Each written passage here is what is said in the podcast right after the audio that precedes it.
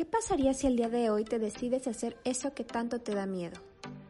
¿Qué pasaría si el día de hoy comienzas a ser quien siempre has soñado ser?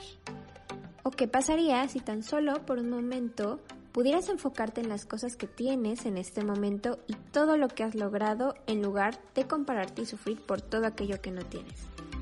Acompáñame a encontrar respuestas, soluciones e incluso a descubrir nuevas preguntas, porque quién sabe y mañana otros puedan encontrarlas por nosotros. Soy Miroslava Márquez y te doy la bienvenida a un nuevo episodio de Algo más que imagen. Hola, hola, ¿cómo estás? El día de hoy me da mucho gusto que estés nuevamente aquí en el podcast. Y bueno, primero que nada te doy la bienvenida a un nuevo capítulo y te quiero presentar a la invitada del día de hoy, que la verdad es que nos va a ayudar muchísimo en pues estos temas financieros, económicos, que la verdad es que muchas veces estamos como que en blanco y, y o sea, uno de repente llega ya a los 18 y es como de ¿Qué onda con los impuestos, con el SAT, con la economía, con todo, con las casas, los créditos? Entonces, eh, bueno, les quiero presentar a Marisol Gómez. Ella es licenciada en Economía y maestra en Finanzas, tiene 15 años de experiencia, es profesora en la Universidad Unitec en la carrera de Negocios Internacionales. Así que, bueno, muchas gracias por aceptar la invitación, Sol. Aquí eres bienvenida las veces que quieras regresar y pues nada, llánanos de tus conocimientos. muchas gracias, este Miros, muchas gracias por invitarme aquí a tu podcast de, de Algo más que imagen. Y bueno, pues sí, este, bueno, más bien tú pregúntame qué dudas tienes respecto a esto, pero pues sí es bien importante lo que dice Miros, este, ahorita platicábamos un poquito sobre eso. De repente el tema financiero, como algunos otros temas que tenemos en la actualidad, tienen un poquito de eh, no, no, sé cómo llamarles, pero no son fáciles para la mayoría de las personas. ¿Por qué? Porque no hemos tenido una educación respecto a eso. Estamos en la escuela y nos dan historia, civismo, este, educación, pero hay algunos temas que yo considero serían importantes tomar en cuenta. Una es la educación emocional y bueno, en mi caso la educación financiera sobre todo en un país como el nuestro, en donde la educación financiera piensan las personas o, pensamos erróneamente que solamente es para algunos, que invertir solo es para algunos, como platicábamos, ¿no? Que cumples los 18 años y, oh, no, hombre, es que ya tengo acceso a una tarjeta de crédito, ¿no? Pero no conoces de la tarjeta de crédito. correcto, todo esto no te lo platican. no te lo platican, a ti te dicen, te puedes comprar, ya tienes tarjeta de crédito, ¿para qué? Para que te vayas a las tiendas a comprar las ofertas a meses sin intereses, pero no te, no te dan como esta asesoría para que tú puedas adquirirla, porque luego de repente las dejamos de pagar o las tienes el descontrol sobre ellas y dicen, es que las tarjetas no sirven, pero no, es que sí es un instrumento que sirve, sin embargo no, no hay la asesoría como tal en muchísimos temas de, la, de, la, de, la, de finanzas eh, personales, de finanzas empresariales para emprendedores, para el manejo correcto de los instrumentos financieros y el manejo de tus finanzas personales. La verdad es que las finanzas personales son súper fáciles de utilizar, simplemente tienes que como crear esta conciencia, porque bueno, te platico un poco, mi, enfoque es un poquito de finanzas conductuales, que es finanzas y psicología. Ah, ok, súper interesante es súper interesante porque es como esta manera de que yo darte a entender cómo tu cerebro está programado para que tengas miedo, ¿sí? Y uno de los miedos más grandes que tenemos es como a no tener dinero, sí.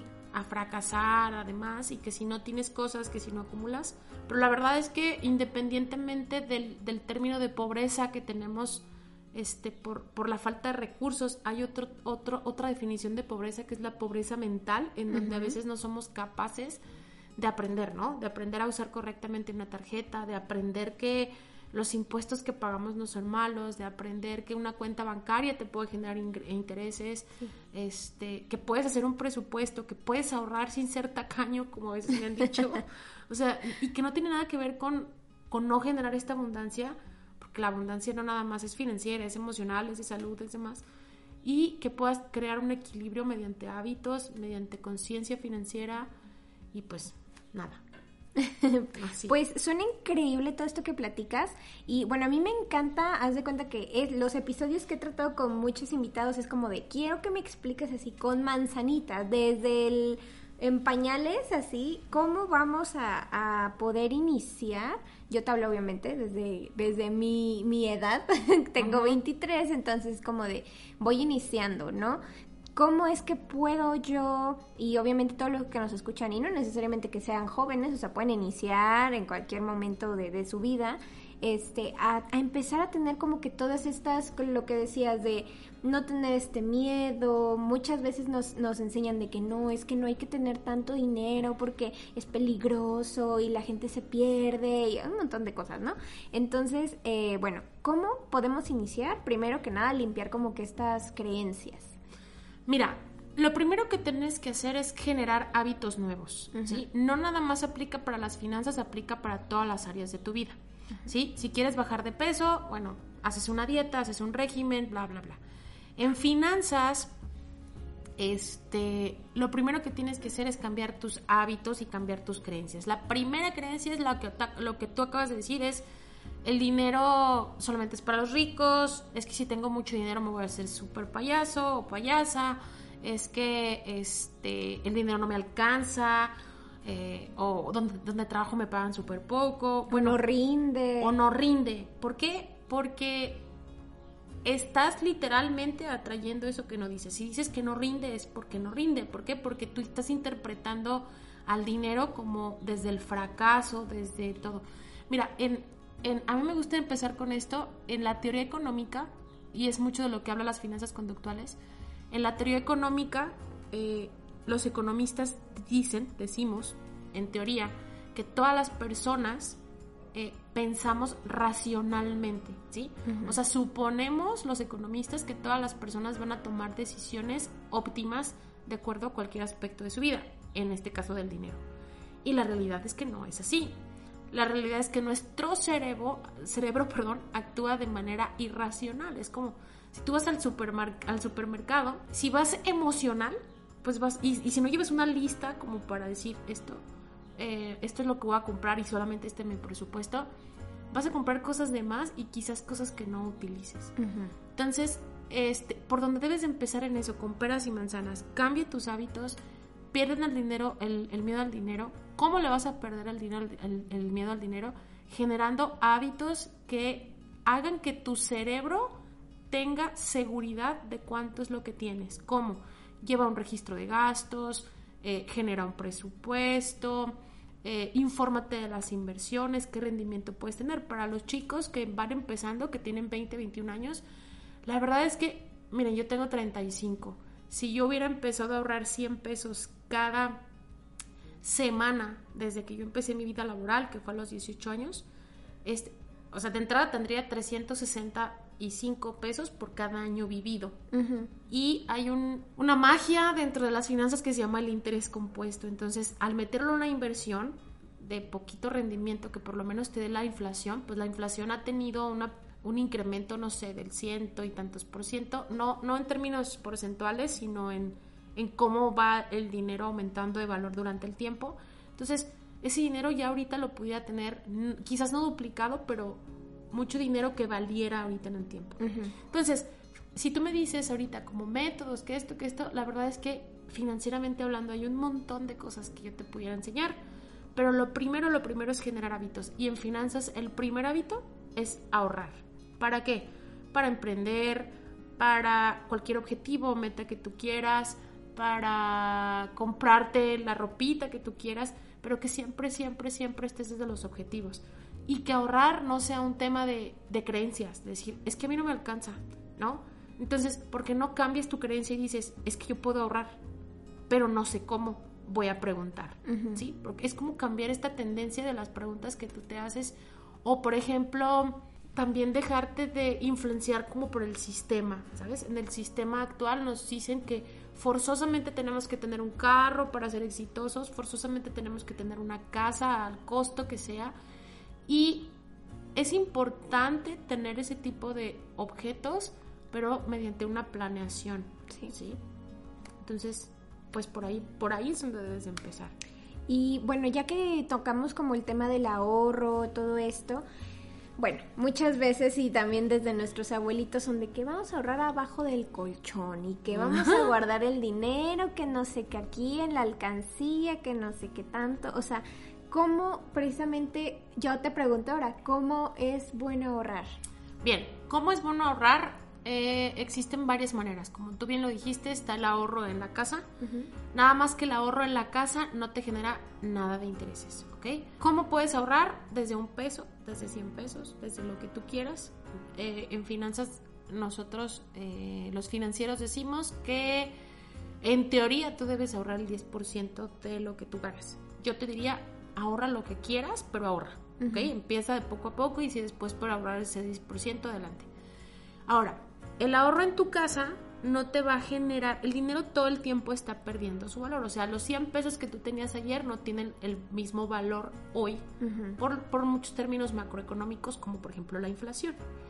Bien, entonces para eso existen instrumentos financieros dentro del mercado que te dan rendimientos, por ejemplo los CETES, que te dan rendimientos por lo menos iguales o a la par que la inflación. ¿Qué quiere decir esto? Que tu ahorro va a ir creciendo al mismo tiempo o va a tener el mismo valor en el tiempo que la inflación, ¿ok?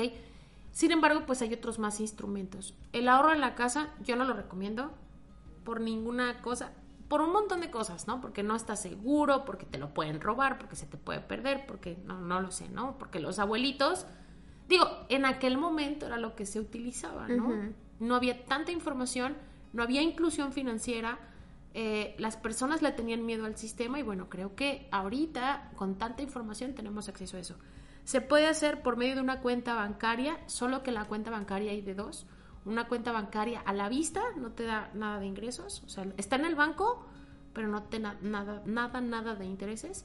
Sí, para esto hay que utilizar instrumentos financieros que ayudan un montón, los puedes usar, puedes ver los bancos, nada más hay que analizarlos para que veas tú el rendimiento. Hay personas que son muy conservadoras al momento de tener rendimientos. La mayoría que van empezando con esto del ahorro y de la inversión, siempre hay que, es la manera que tienes que ahorrar, con ahorro e inversión. Y puedes empezar desde muy poquito, con, con instrumentos de poquito rendimiento para que le vayas perdiendo el miedo a, como al sistema, ¿no? Eh, está, por ejemplo, eh, no sé si han escuchado hablar del, o has escuchado hablar, perdón, de los seguros, como los seguros estos de este, de vida que te prometen. Es como a los chicos que van empezando y aunque tengas una edad más alta, son muy buenos, sobre todo cuando inviertes en instrumentos como UDIs, porque la UDI es un, es un indicador financiero estadístico que empezó con la crisis del 94 para rescatar la banca. Entonces, del 94 ahorita ha tenido un incremento del 600%. Es decir, si tú compras un instrumento de inversión en UDIs, y hoy están, o sea, nada más ubica, en el 94 estaba en uno un peso y algo adelante, no, no recuerdo el monto, ahorita está por arriba de los 6 pesos. Entonces, si tú hubieras empezado en el 94 a ahorrar en un instrumento en UDIs, tú ahorita tuvieras el 600% más de tu dinero de rendimiento, de rendimiento que tuvieras desde el 94. Okay. Entonces, te podría platicar de un montón de instrumentos. Están los CETES, están los bonos, eh, los UDI bonos, están las acciones, está ahorita el, famoso crowdfunding. Y la verdad es que no necesitas tener algunos conocimientos, sí, de matemáticas súper básicas, pero es que mucha gente no lo hace también por eso. Es que las matemáticas, bueno, pues te puedes asesorar con nosotros, te vamos a ayudar y te va a empezar a dar el rendimiento, pero sí yo les sugiero, siempre tengan su dinero en una cuenta de inversión que les esté dando el rendimiento por lo menos de la inflación, ¿no? Y que lo diversifiquen, que no se vayan por una sola inversión, porque hay inversión en fibras que te dan dividendos, por eh, las fibras son este, instrumentos que invierten en bienes inmuebles, entonces eso es súper interesante porque te regresan no nada más rendimientos, sino dividendos de todas las rentas que, obtuvieron en un periodo determinado. Y bueno, hay un montón de instrumentos, pero el chiste es empezar. O sea, tú empieza. ¿Por qué? Porque el interés compuesto es mágico, de verdad. Tú, aparte, eso habla mucho de las finanzas conductuales, la desesperación, la emoción. ¿Sí? Tú empiezas a ahorrar 100 pesos y te digo que vas a ganar rendimientos y al mes que no ganas de eso, tú dices, no, es que ya, no sirvió.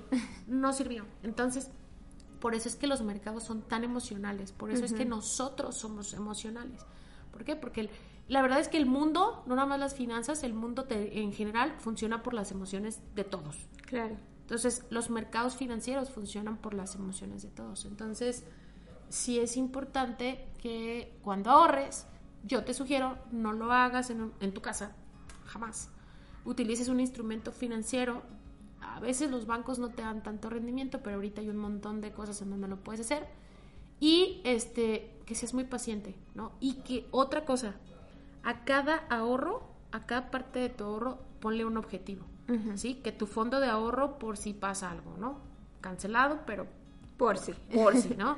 Que tu fondo para la universidad, que tu fondo porque quieres ir a un viaje. La verdad es que es bien padre irte de viaje y no de verlo. Sí. Porque luego viajamos y estamos viajando, pero así vivimos los humanos, ¿sí? Anticipados. Tú dices, sí tengo para pagar porque estoy trabajando, porque genero los ingresos suficientes, pero ¿qué pasa si mejor lo haces al revés? ¿Sí? Si tienes aparte un ahorro y aparte estar disponible para de repente no tener las cosas que tengas que tener, ¿no? Si hoy quiero este bolso eh, o este celular, pero hoy no es el momento porque hoy no lo puedo comprar más que a crédito, pero sí lo puedo generar en lo posterior en efectivo, procura que ese tipo de cosas sean así, porque también vivimos en este mundo del consumismo, mm, sí. que también es parte de la economía que así se reactiva pero eso haz, ahorra en instrumentos que así y haz una pausa cada que vayas a comprar y analiza si realmente lo necesitas. Y si realmente lo necesitas, cómpralo. Si no lo necesitas, pues no sé, piénsatela 24 horas, 30 horas. ¿Quién lo necesita? ¿Tu corazón o, o tú realmente? Ajá. Uy, no, pues es, que está complicado. Luego también el, es que ya salió el iPhone tal y te, quiero pertenecer, quiero estar a la moda. Es horrible. El sentido de pertenencia, pero ¿sabes qué, Miros? El sentido de pertenencia con la sociedad tiene que ver mucho con el exterior. Y a lo mejor me voy a salir un poquito de las finanzas. Bueno, no, porque estos señores premio Nobel de Economía los tienen en sus libros, que ahorita te digo qué libros son. Pero vivimos mucho del exterior, ¿sabes? Sí. Y yo, yo en mis talleres o en mis pláticas que doy les digo, hagan de cuenta que tenemos como un vacío emocional, ¿no? Todo el mundo nos dice, esto lo dice el doctor Joe Dispensa también, todo el mundo nos dice, es que ¿por qué estás triste? Tú no puedes estar triste. No estés triste. No estés triste, estás bonita, eres súper inteligente, tienes tu super negocio, eres exitosa, tienes trabajo, tienes a tu familia. Bueno, todas las cosas por las que se supone debes estar feliz, que es verdad, ¿sí? Pero en la actualidad somos muy incapaces de ver hacia nuestro interior y los vacíos que tenemos. Vacíos eh, que en términos psicológicos pueden ser de abandono, de, de, carencia, de pobreza, de enojo, de ira, no lo sé, ¿no? Todos estos, ¿no? Sí. Con todas estas emociones que los mercados funcionan, porque las empresas lo saben, por eso nos venden todo eso. Entonces, yo en mis pláticas les digo, yo siento que las empresas que conocen nuestro, nuestro vacío emocional, cuando nos ponen las ofertas, nos dicen, mira, ahí te va tu 40% menos de vacío emocional, que ahorita vas tú a, llenar, ¿sí? Pero cuando tú haces tu compra para llenar ese vacío emocional y ¿qué va a pasar después? Lo compras, pero de todos modos no has visto hacia tu interior sí. para ver pues qué onda. Es algo superficial, a final de cuentas. Exactamente, y tú dices, pues sí, quiero el iPhone 8, el iPhone no sé en qué iPhone número pero porque quiero estar a la moda, pero a la moda ¿por qué? O sea, ¿a quién quieres impresionar? Si lo quieres tener porque lo quieres, porque te funciona para tu trabajo, porque te funciona, es una herramienta de trabajo o una herramienta para ti o simplemente te gusta, está bien. Pero creo que es donde, donde, donde las personas por eso no ahorran, por eso creen que es difícil, porque si se sacrifican un poquito, entonces van a dejar de pertenecer, pero la realidad es que no vas a dejar de pertenecer. Lo único es que vas a hacer, vas a ser diferente a todos, vas a hacer cosas distintas y, y, la gente te puede decir, esta loca que hizo, pero los grandes locos han sido millonarios. Los grandes locos hacen un presupuesto. Este, los grandes millonarios como eh, el chico este en Facebook, Henry Ford, todos, todos estos millonarios que conocemos, hicieron un presupuesto y eran millonarios. Tú dirías, como para qué anota sus gastos todos los días, ¿no? Porque tienen ese hábito y porque tienen conciencia de su dinero. Y bueno, ahorita que mencionas justamente esto del presupuesto, eh, si nos puedes explicar un poquito de cómo hacerlo, cómo irlo registrando, cómo llevar este, este registro mensual, semanal, no sé. El registro Miros, lo puedes llevar tú de acuerdo a tus propósitos y tus metas. Lo primero, primero, primero, primero que tienes que saber, y esto lo explicamos un poco en nuestros talleres, les damos las herramientas, pero tienes que determinar primero cuánto tienes actualmente, ¿no? Haz tú un, un, registro de cuánto tienes, cuánto tienes de patrimonio, ¿no? Cuánto tienes en ingresos, cuánto tienes en egresos, cuánto tienes en ingresos, cuánto tienes en gastos, vamos, ¿no? Ya que lo registres, entonces tú divides tus gastos en gastos variables, gastos fijos, tun, tun, tun. ¿Qué son los gastos fijos? Aquellos en los que no puedes evitar. Ya que haces todo, todo esto, ahora, antes de hacer, perdón, es dividir tus gastos fijos y demás, yo les sugiero, es de verdad una, una práctica padrísima. Todos los días, de verdad no les va a llevar ni cinco minutos, todos los días registren en un cuaderno, en un Excel, qué gastaron. Si se gastaron en una paletita, en un, en un agua, ¿para qué? Esto háganlo en un periodo, es un ejercicio que pueden hacer durante un periodo de una semana, dos semanas, un mes, para que se den cuenta. Ahora sí puede ser, un, puede ser una palabrota, creo que no es una palabrota, pero para que vean las tontadas que gastan y que si dejan de gastar en esas tontadas van a ser maravillas, ¿no? Después de eso haces tus gastos y decir, ok, ya vi en qué tontadas gasto, entonces a qué gastos no puedo, no, no puedo prescindir. Esos gastos, hay unos que no, que, como luz, agua, como lo básico, pero también va a haber otros gastos que para ti son importantes, como a lo mejor el gimnasio, ¿no? A todos nos gusta ir al gimnasio, pero a los que les gusta no es un gasto. Para los que les gusta es algo. Es inversión. Es una inversión. Entonces, que tú hagas tu división de tus gastos y, bueno, demás. Y que lo hagas, sí, con, un, con una periodicidad. Lo recomendable es que lo hagas como cada cuánto te pagan. Si trabajas en una empresa y te pagan por semana, haz tu presupuesto semanal. Si te pagan cada quincena, haz tu presupuesto quincenal y por lo, por lo, obviamente, tu presupuesto mensual. ¿Va? Si trabajas como freelance o, o tienes un negocio propio, procura asignarte un sueldo. ¿Sí? ¿Para qué? Para que sí o sí saques esa lana, ¿no? Porque luego dicen, no, es que yo. Todos los que tienen negocio propio dicen, Aquí los del negocio propio, los jefes, no generamos nada, todo es para... No, asígnate un sueldo, ¿sí? Y si aparte de tener tu negocio eh, eres empleado, pues mucho mejor, ¿no? Siempre es mejor tener plan A, plan B, plan C, ¿sí? Entonces, ya que tengas todo eso, pero sí es bien importante, mucha gente dice, sí, sí es cierto, todo lo que dices es verdad, yo ya lo sé, yo siempre lo hago, pero la realidad es que no. No lo aplican realmente. Ajá, exactamente. Entonces es, de verdad si lo hacen, es agarrar tu cuaderno, le vas a estar dando información a tu cerebro de que el dinero realmente no es tan malo. Y vas a tener conciencia y vas a decir, aquí lo que se trata es que tú al final de mes llegues con dinero. O de quincena o del tiempo que sea, de decir, mira, sí puedo llegar con dinero y no pasa nada. Sí. Y lo puedes asignar a la otra cosa bien importante que, bueno, antes de que, de que te dé la palabra, en el presupuesto, siempre, siempre, siempre dentro de tus gastos tiene que estar considerado el ahorro. el, la cantidad que tú quieras. Pero sí o sí es como un compromiso contigo. Voy a ahorrar 100 pesos a la semana, a la quincena. Esos 100 pesos tendrás que ahorrarlo porque están dentro de tu presupuesto. Ok, muy bien. Y bueno, ustedes obviamente sabrán, podrán acomodar sus, sus ingresos. Muchos a lo mejor me decían, ah, es que yo soy estudiante. Bueno, ok, pero a lo mejor los papás muchas veces son de que ahí te va para tus pasajes o para lo de la semana, que cualquier cosa que necesites, ¿no? Entonces yo creo que si nos ponemos realmente el compromiso de, de decir, ¿sabes qué? De aquí voy a poner cinco pesos 10 pesos, me sobran, o sea, me voy a hacer el compromiso de agarrar 5 pesos de este dinero y vamos a ahorrarlo. Y vamos a hacer esto, ¿no? Creo que realmente sí es, es cuestión. Y justamente regresando al de, pues es que son cosas que no nos enseñan.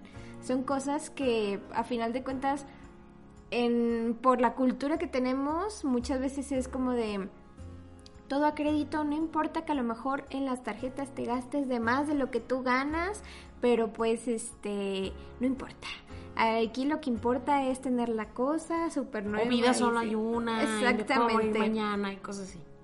Exactamente. Entonces, ah, bueno, hablando también un poquito de lo que son las tarjetas de crédito, débito, eh, ¿cómo podríamos iniciar también esta vida de que muchas veces, o sea, de que ya tengo la tarjeta de crédito, ¿para qué me sirve crear un historial crediticio, todo esto?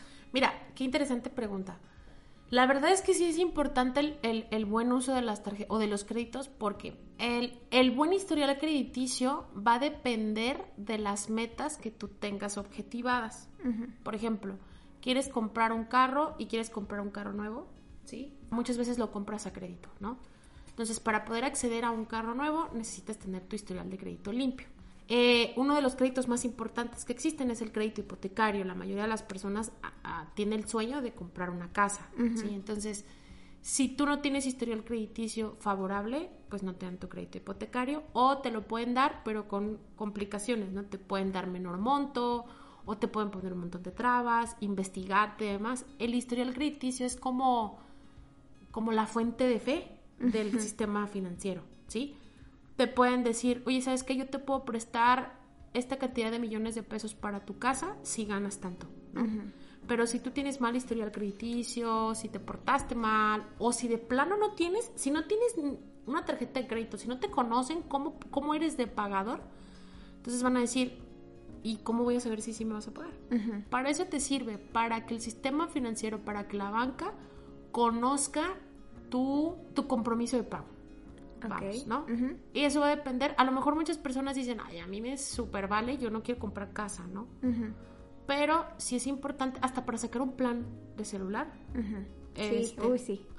Algo basiquísimo. Súper básico te dicen, ah, bueno, quiero saber qué tan, qué tan comprometido eres, Y la verdad es que el compromiso para mí es un, es un, es una palabra súper importante porque el compromiso no nada más va para las finanzas, va para todo.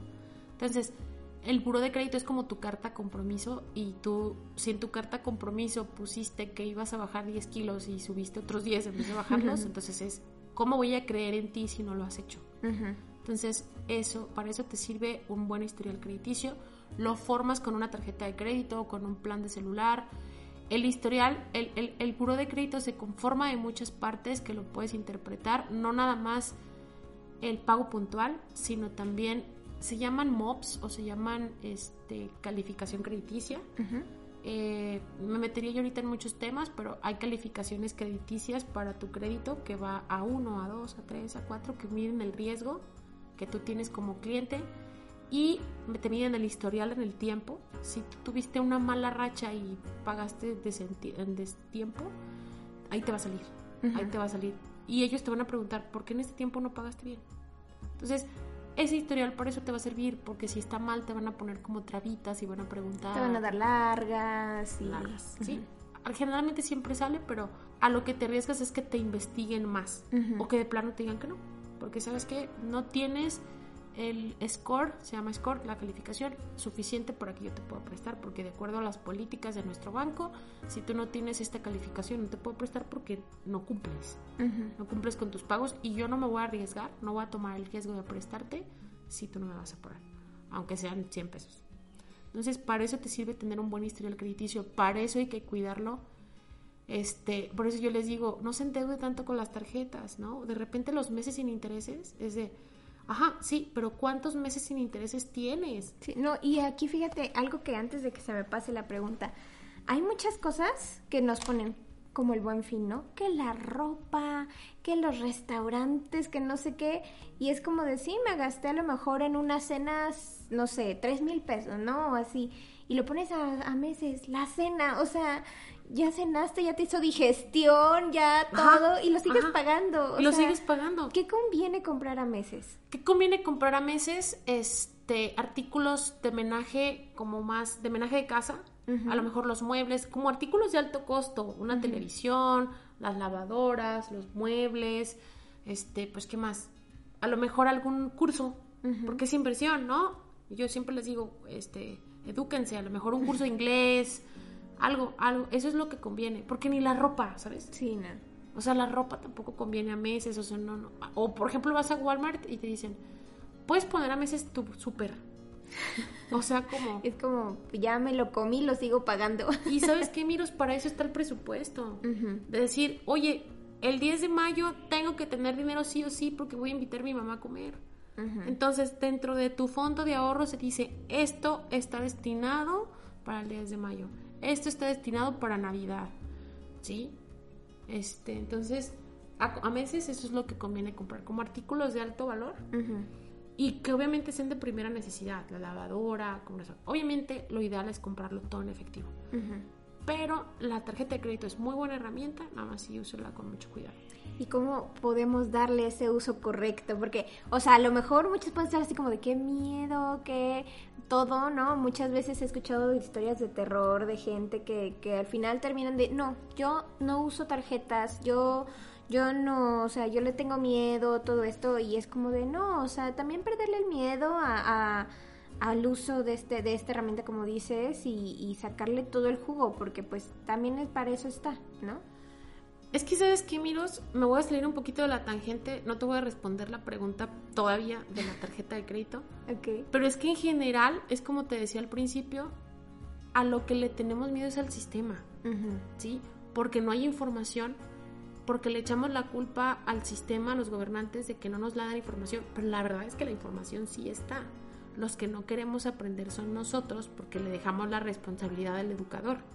¿Sí? Que no nos... Sí, ok, sí, tú y yo acabamos de decir que no nos enseñaron educación financiera, no nos enseñaron educación emocional, pero es cultural. Entonces, regresando al tema de la tarjeta de crédito, la gente le tiene pavor a las tarjetas de crédito porque ya experimentó. Pero no es culpa de nadie, no es culpa del banco, es culpa de la irresponsabilidad que tuvieron al, al manejarlo. Porque dicen, es que los bancos cobran mucho. Sí, pero también cobran poco si tú sabes utilizar bien las herramientas, porque así como te prestan, también te pueden dar. Digo, también ahí está un poco incongruente que te cobren más de lo que te dan, pero el tema, el tema es que está, ¿sí sabes? Entonces, eh, yo los invito a todos a perderle el miedo a los instrumentos financieros, a crear una conciencia financiera, a utilizar bien la tarjeta. ¿Cuál sería un buen uso de una tarjeta de crédito? De entrada, gasta en, en, no decir gasta, compra cosas que realmente vayas a necesitar, ¿ok? Siempre trata de pagar el total de tu tarjeta de crédito, pero no la uses como un sueldo, porque luego hay muchas personas que la gastan este mes y la pagan con el sueldo del mes que viene, o sea, están adelantándose al sueldo. Sí. Cuando debería ser al revés, de decir, sí, yo tengo este sueldo, pero con este sueldo tengo estos gastos y con este sueldo ahorro. Y si uso la tarjeta la pago. Sí. ¿sí? Las compras a meses sin intereses son buenísimas porque no estás pagando intereses. Lo malo es cuando compras 3, 4, 5 artículos a meses sin intereses y se te hace una bola de nieve que a veces es impagable, ¿sí? En el buen fin, como tú dices, ¿sí? O sea, a 18 meses la pantalla, ¿no? ¿Realmente necesitas la pantalla? O sea, la pantalla de televisión, ¿qué, ¿qué beneficio te va a dar? ¿Te va a educar? ¿Te va tú que te estás quejando del sistema, de que no tengo dinero, de que no, este tipo de cosas, ¿te va a dar la, lo suficiente para que tú te puedas capacitar? Digo, yo estoy hablando desde lo que yo pienso, ¿no? Las personas pueden, decir, a mí me gusta estar arranado viendo películas con comida, ¿no? Yo era súper pantallota, tamaño cine. Exactamente, pero entonces, ¿dónde están tus hábitos? ¿Dónde está el cambio que tú quieres generar, no? Entonces, en las tarjetas de crédito sí los invito a que sean muy cuidadosas. Es una herramienta increíble la tarjeta de crédito. Te puede servir si tienes una emergencia para pagar un, eh, hospital. Te puede servir para comprar todos estos artículos que quieren, por ejemplo, los recién casados que quieren como ah, amoblar su casa. Te puede servir para darte un gusto de repente, como irte al restaurante, pero el restaurante no lo pagas a meses. Vas, lo pagas porque en la quincena te van a pagar, porque ya lo tienes presupuestado. O la usas para utilizar los beneficios de la tarjeta de crédito, como las millas en, las, en, los, en las aerolíneas, como los puntos que puedes obtener este, cosas gratis.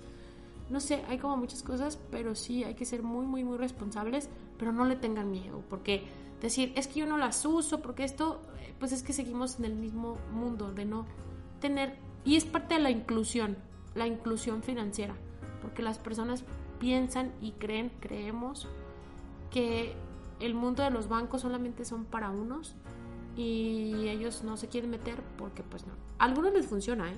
Hay personas que no se meten nunca al mundo de las finanzas, en los instrumentos financieros y, viven. Pero ¿por qué crees que viven? Porque tienen una planeación financiera. Sí. La verdad es que creo yo que con una buena planeación financiera quizás no necesitaríamos de los créditos. Pero a veces que los créditos los podemos usar a nuestro favor para emprender, para esto, pero para esto primero hay que tener una planeación financiera.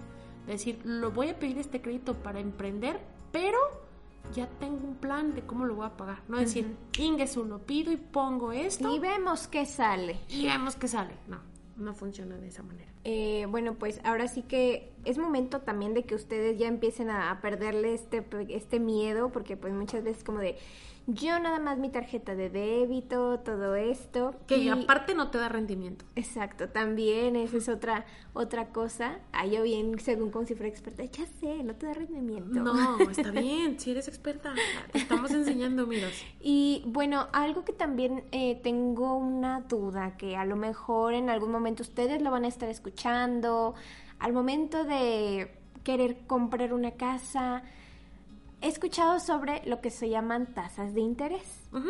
¿Qué es eso? ¿Cómo puedo decir, cómo puedo elegir el mejor banco, todo esto? Mira, la banca en general es la misma, ¿sí? Lo único que cambia es el color de cada banco y obviamente eh, los beneficios que te pueda dar cada banco. Tú puedes elegir cada banco y va a depender mucho también de como del de la cartera que compra el banco para entregarte cierta cantidad de dinero, ¿no? Y como que como de también como del, de la fuerza que tenga en el banco, los inversionistas que tengan adentro, bueno, un montón de cosas que hay adentro. La tasa de interés, ¿qué es? La tasa de interés es aquel, aquella tasa de retorno que te va a cobrar el banco por prestarte su dinero, ¿sí? Si tú le pides un préstamo, una tarjeta, un crédito hipotecario, ellos te dicen, ok, te doy mi dinero para que lo uses, para que compres tus, tus bienes, pero yo necesito que me retornes mi dinero con esta tasa. Hay dos maneras de calcularlo, está la tasa de interés. Yo siempre les recomiendo que también eh, vean el CAT, que es el costo anual total. El costo anual total incluye comisiones, en el caso de la tarjeta de crédito, la comisión anual, etcétera, etcétera. En el caso del crédito hipotecario, los seguros de vida, todos los seguros de daños, todo esto. El costo anual total generalmente es mayor que la tasa de interés cuando tú te encuentres un costo anual total que es muy similar a una tasa de interés, la verdad es que es muy bueno, porque eso quiere decir que el crédito no genera tantos gastos, ¿ok? O tantos costos más bien, porque los gastos son para los rendimientos. Entonces, eh, esa es la tasa de interés, es la tasa o más bien el dinerito que te está cobrando Extra. Extra el banco, que es mucho a veces, por prestarte ese dinero que estás tú utilizando. ¿sí? Es como si tu mamá te dice, este, mamá, ¿me prestas dos mil pesos? Y te dice, sí, hija, pero me, los vas a pagar en dos meses y me vas a pagar dos mil quinientos. Esos 500 pesos, si tú los sacas en términos porcentuales, es tu tasa de interés. Mm, okay. Y lo puedes calcular mensualmente, anualmente. Generalmente es anualmente, no cambia este, yo les sugiero cuando tomen un crédito, tomen créditos de tasas fijas, porque ya casi no se usan, pero hay créditos con tasas variables, créditos con tasas crecientes, em, créditos con, que están basados en, los, en, las, en veces salarios mínimos, pero el salario mínimo pues siempre va creciendo. El UDI el instrumento que te contaba hace rato. El UDI y los veces salarios mínimos, úsenlo pero para invertir, no para pedir préstamo. Y pues esa es la tasa de interés y hay que, hay que ser muy cuidadosos. Nada más hay que leerla, no le tengan miedo, no pasa nada. La información está en internet, así como entramos a Facebook e Instagram, puedes entrar a la página de Conducef y comparar los precios que tienen todos los bancos. Te digo, en general es casi todo lo mismo en, los bancos, ¿sí? Porque ya hay otras instituciones financieras como las OFOMS, las crowdfundings, que, que, que, tienen como todo este esquema en donde te cobran el interés. Ok, y bueno, mira, ya estamos dirigiéndonos a la recta final del capítulo. y ya la última como pregunta que podría hacerte es, ah, bueno, muchas veces al momento de ir al banco a mí me ha tocado que me dicen, oye, este, puedes venir a ver lo de tu afore, lo de para el retiro, que no sé qué tanta cosa. Y yo, eh, pues yo ni estoy dada de alta, ¿no? Así a mí ni me hablen, ¿no? Entonces, a ver, este tema que muchas veces es muy polémico, que es que ya para cuando nosotros nos retiremos vamos a tener que ahorrar nosotros, ya no van a existir las pensiones, o sea, también qué sé, qué, qué podemos hacer nosotros desde ahorita para poder prever todo esto. El sistema de pensiones cambió a partir de el 90 y, 94, 97. El sistema de pensiones con el que nosotros estamos creciendo actualmente es mediante la FORE. La FORE es una institución este, que está administrando tus recursos y que te está dando un rendimiento, ¿sí? Es una administradora de fondos, Las AFORES también tienen un rendimiento y tienen una comisión y se genera todo lo que tú metes a la fora, a la fore, perdón, se genera con los ingresos que tienes por tus empleos, ¿sí? Tú cuando estás trabajando, una parte de tu, de tu dinero, con lo que paga tu patrón al IMSS y demás, se va al, al fondo de ahorro para tu retiro, ¿sí? Ese fondo de ahorro para tu retiro, sí te lo van a dar, te lo van a dar cuando tú te retires, pero te lo van a dar, pues así. A plazos. A plazos o te lo pueden dar completo. El tema es que no son rendimientos, más bien que no va a ser como mucho dinero, o sea, no vamos a pensionarnos como se pensionaron nuestros papás, a menos que, bueno, pertenezcas a otro grupo como maestros, doctores y demás, ¿no? Entonces, ¿qué les recomiendo? Ahorren también. Para eso es el ahorro, para que metan dinero a su afore. Y ahorita de verdad es que me iba a reír, miros, así de, no, a mí no me hablen, yo ese ni lo tengo, ¿no? Es bien importante eso que dijiste porque la mayoría de las personas hace el mismo comentario que tú hiciste ahorita. Y es bien importante porque en ese fondo no nada más se va tu dinero para el retiro, también se va tu saldo de la subcuenta de vivienda. Ese saldo de la subcuenta de vivienda es el que tú puedes utilizar para adquirir un crédito hipotecario. Y te da rendimientos, ¿sí? Hay personas que a mi edad tienen ahorrados en ese fondo 150, 160 mil pesos. Yo que conozco del tema tengo 300, 400 mil pesos, una cosa así, ¿no? ¿Por qué? Porque conociendo el... Me cambié a un Afore, me registré a un Afore donde me dio mayor rendimiento. Entonces, es súper importante, pero sí les recomiendo yo a la par de su Afore, inscríbanse a un Afore, por favor, inscríbanse a un Afore los que son empleados. Los que no son empleados no tienen acceso a eso, pero si ya se emplearon en alguna vez, están registrados, por favor, vayan y regístrense, vean qué onda para el plan de pensiones. Me gustaría hablar más del tema, pero es un tema que no, no manejo como al 100, sin embargo, pues sí, sí lo tengo, sí sé de qué se trata. Y para eso es el ahorro. Aparte del Afore, métele dinero a la FORE que te dé más rendimiento, cómprate un, seguro de vida que te vaya a dar este, más dinero en cierto tiempo, no lo vean como un gasto, porque mucha gente dice, ah, no, yo no quiero ese, es ahorrar dos mil pesos al mes es un gasto, yo no puedo. Sí, no. Ajá, y irte a las chelas el fin de semana no es un Te gastas luego más en el antro, en otras cosas que, que que no. Y de verdad, para los chavos lo van a agradecer tomar todos estos consejos lo van a agradecer. Cuando tengan 35, 40 años, como mi edad, van a decir, wow, mira, o sea, ahorita puedo estar a todísima, a todísima, ¿a qué iba a decir? dila, dila, no importa. A todísima madre, pero puedes, puedes este, hacerlo. Entonces, sí es bien importante que vean la FORE. Si quieres que te platique más de la FORE, me pueden contactar, yo les puedo explicar.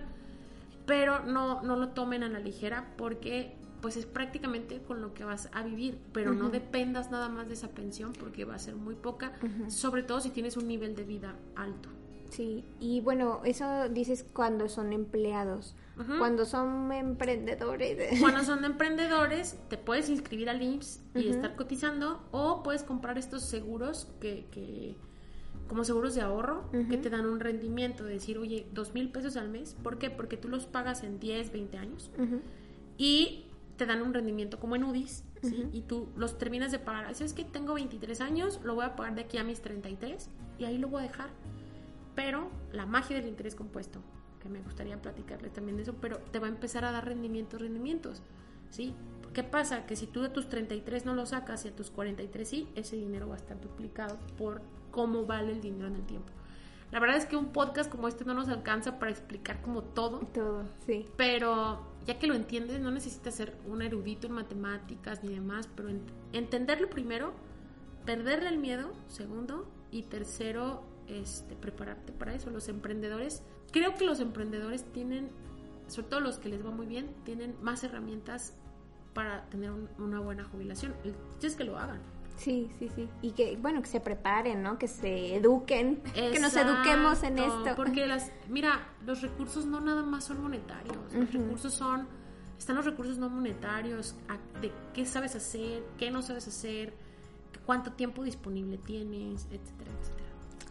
Ay, pues bueno, yo creo que uh, estos temas dan para mucho y obviamente a lo mejor en algún momento que, que vuelvas aquí a platicar, eh, como tomar alguno en específico y ya profundizar más. Ahorita lo que quería era como de que, a ver, o sea, vámonos por lo básico, ¿no? Eh, como, como muchas cosas como de todo para dummies, para principiantes y así. Y me gusta mucho eso porque es como de, a ver, no, o sea, explícame desde cero. Entonces, pues eh, ahora sí que ya tenemos que ir cerrando lo que es el capítulo. Sí. lo disfruté mucho, me, me, informé de mucho, aprendí muchas cosas y pues a ustedes también los invito a que se sigan capacitando, que sigan eh, buscando a personas eh, que puedan explicarles todos estos temas. Ustedes a lo mejor están eh, jóvenes de veintitantos o a lo mejor ya de cuarenta y tantos. Yo creo que nunca es tarde para... Jamás es tarde para empezar. Para empezar, entonces, eh, pues, ¿algún, el último consejo que les puedas dar? Híjole, es que les quisiera dar tantos, pero el primero es, por favor, cambien sus hábitos en términos financieros, generen el hábito del ahorro, no le tengan miedo a los instrumentos financieros, acérquense con los expertos para que les ayuden y les juro que les va a cambiar la vida y no le pierden, pierdan el miedo al dinero. El dinero es dinero. Es un recurso que va, viene y en serio sí va, viene. O sea, no es de que nada más veo que se va, se va, se va, no. O sea, sí va y viene. Sí va y viene, sí va y viene. Pues, Sol, muchísimas gracias por, por eh, llenarnos de tanta sabiduría. Algo que también les pregunto a todos los invitados es eh, si tienes alguna recomendación de libro, película, serie, lo que sea. Sí, mira, tengo dos libros que te quiero recomendar. Uno se llama Pensar rápido, pensar despacio. No recuerdo ahorita el autor, es Daniel, él es premio Nobel de Economía. Daniel Kahneman, creo que se pronuncia. Y está otro libro que se llama, eh, es de, se llama, eh, bueno, está la psicología económica y también está un pequeño empujón de un premio Nobel de Economía también que se llama Richard Thaler.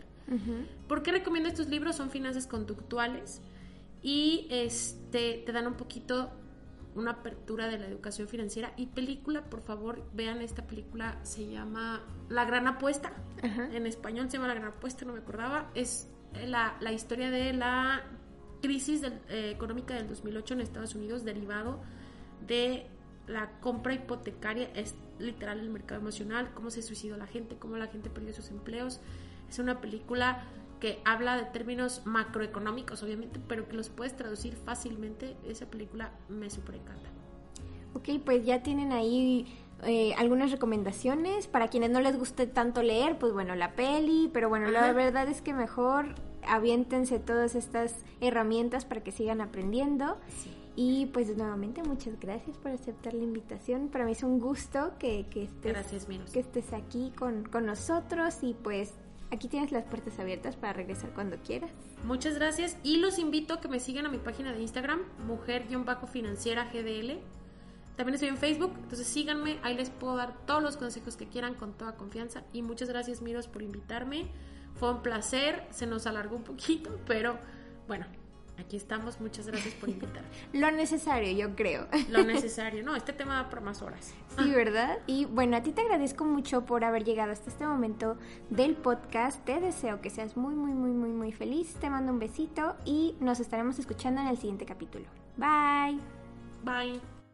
Espero que este episodio te haya gustado y sobre todo que te haya dejado mucha información útil. No olvides compartirlo.